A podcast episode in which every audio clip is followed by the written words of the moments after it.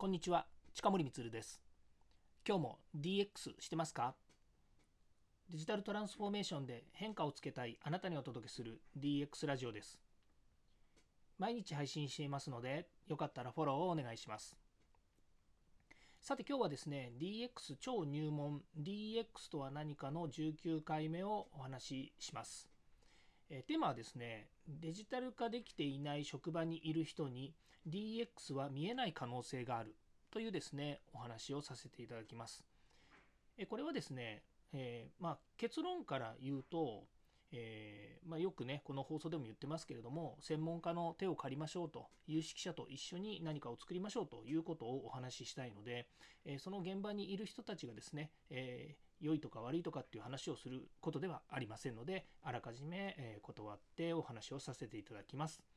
ここ数日です、数日ですね、えー、まあ、いろいろ行政の方とかですね、それから、まあ、一般の方とか、ユーザーの方とかですね、まあ、何かの方とお話しする中で、やはりその DX っていうもののですね、考え方っていうんですかね、それから定義というものについて、まあ、いろんな側面からですね、見ると、それぞれ人によって違うんだっていうことがよく分かってって分かってきたというか、まあ、分かっていたことなんですけれどもそのことについてですねお話をする機会があります。まあ、やもするとですね DX っていうもう本当に、えー、ルービックキューブじゃないな何つったらいいんでしょうねその四角い球体というのか四角い球体というのは四角い箱というのか、まあ、球体をどこから見るのかでもいいんですけれども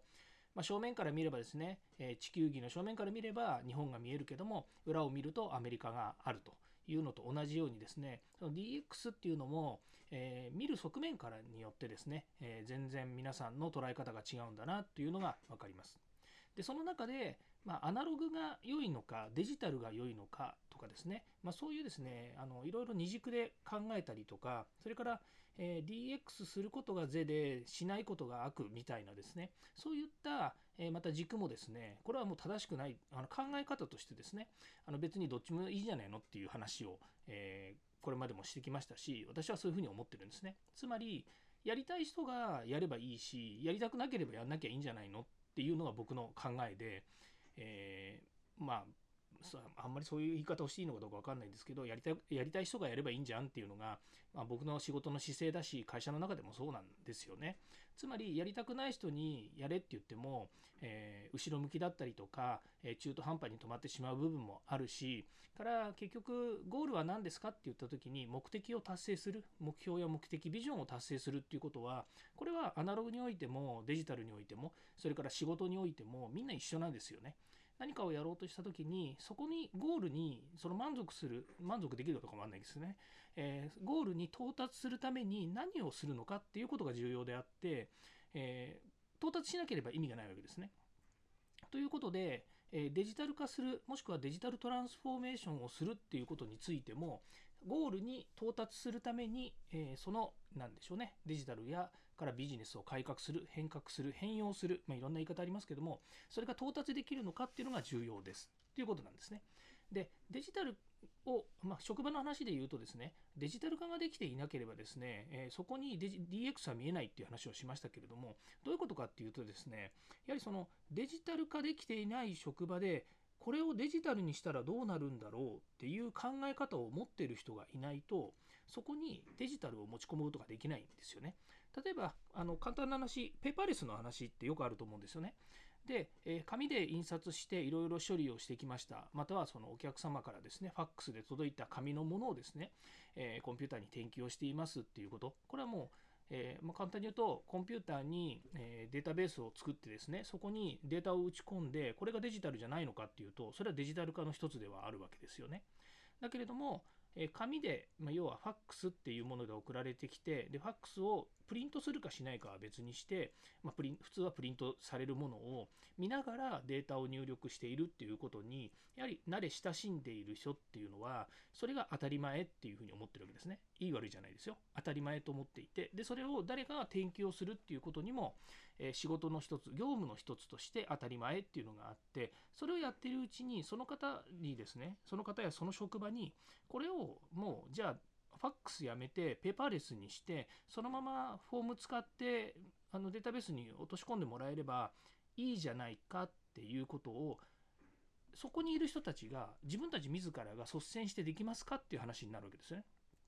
そうするとそれができてる人っていうのはまあ、もちろんそれを経験したことがあるかもしれないしもしくは他の会社やベンダーがやっているもしくは自分がスマートフォンを使って普段そういうふうに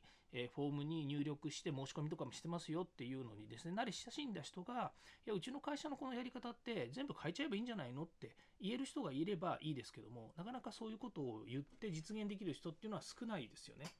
ですからえー、全てはアナログな世界の中で今まで私たちは生活をしてきてでアナログの処理をすることが、え、ほとんどの中で、え、デジタルというものを使うと完全にこれは、えもうバーチャルな世界になるわけですよね。つまりコンピューターとかクラウドとかそういう中に入っている、ま、いわゆる何て言うんですかイメージの世界って言ったらいいんですかねアナログではないデジタルなんですけどイメージの世界ですよね、まあ、いわゆるコンピューター上のモニターに映し出された数字の羅列であるとか、まあ、そこにいろんな、ま処理をした結果のデータであるとかっていうものがあるんですけれどもそれも見てるものだって結局それは可視化して見てるだけなんですよね。そのデータが例えば10とか100とか書いてあったところでそれが何の意味があるかっていうとそれはそこにあるデータをどう活用するのかっていうことになるわけですね。なんか小難しいこと言い出しちゃいましたんでちょっと整理しますとですね、えー、まあ、いわゆるそのデジタルっていうものは、えー、手段の一つなんですね。えー、ゴール目的に対して、えそれを達成するということなんです。で、え職場にデジタルがなければなかなかそれをデジタル化するっていうことにゴールに結びつきませんとでもそれを知っている人がいるんですよねですからそういったコンサルタントですとか専門家ですとか、まあえーと、IT の分かる人例えば IO、えーと、IoT プロショナルコーディネーターですとか IT コーディネーターですとか DX コンサルタントですか中小企業診断士いろんな人がそういう知見を持ってたりアイデアを持ってたりいろんなところの、えー、いろんな、えー、なんですかね、えーと、事例とかですね、まあ、そういったものをですねいっぱい持ってる人たちと話してみるっていうことが一番いいんですね。もちろん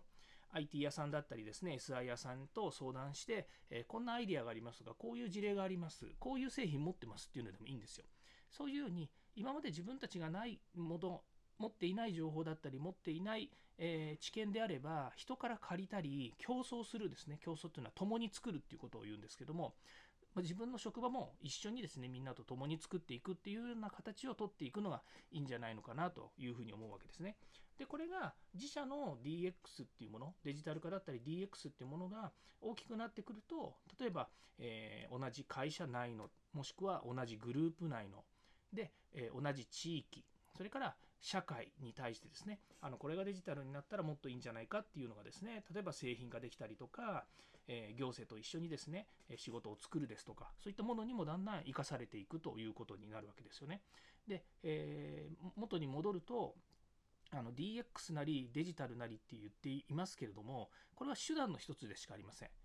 社会を良くしようと思った時にデジタルを使って、えー、その社会の仕組みだったりとかプロセスだったりとかっていうものを変えていきましょうということなんですね。ですのでもっと戻って自分の会社の足元を見た時にこれはデジタル化できるんじゃないかって思うことこのことをやっぱり考えて、え、みんなで相談してこれデジタルにしようよとかこれをもっとこういうふうな形に変えたらいいんじゃない？そのために何か新しい技術とかシステムとかっていうのがもしかするとあるかもしれないよねっていうところにやっぱり掘り下げていくっていうことが大切なんですよね。でそれのそれができた結果デジタルができたりとかもしくは先ほどのペーパーレスができるとかファックスを廃止するとか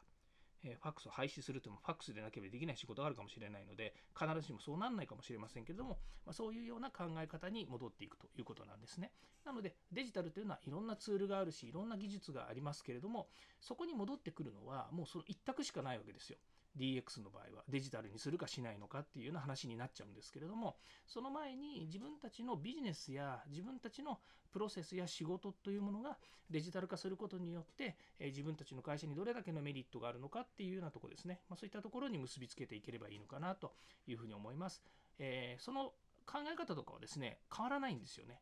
もういつ言っていつ言っても同じ考え方に戻ってきます。ですので、えー、そこは軸にして、え、何が変えられるのか何が良くなっていくのかということをですね是非考えていただければというふうに思います。はい、えー、次回もですね DX に役立つ話題を提供していきます。よかったらいいねやフォローコメントお願いいたします。また過去回もぜひ聞いてください。近森光でした。ではまた。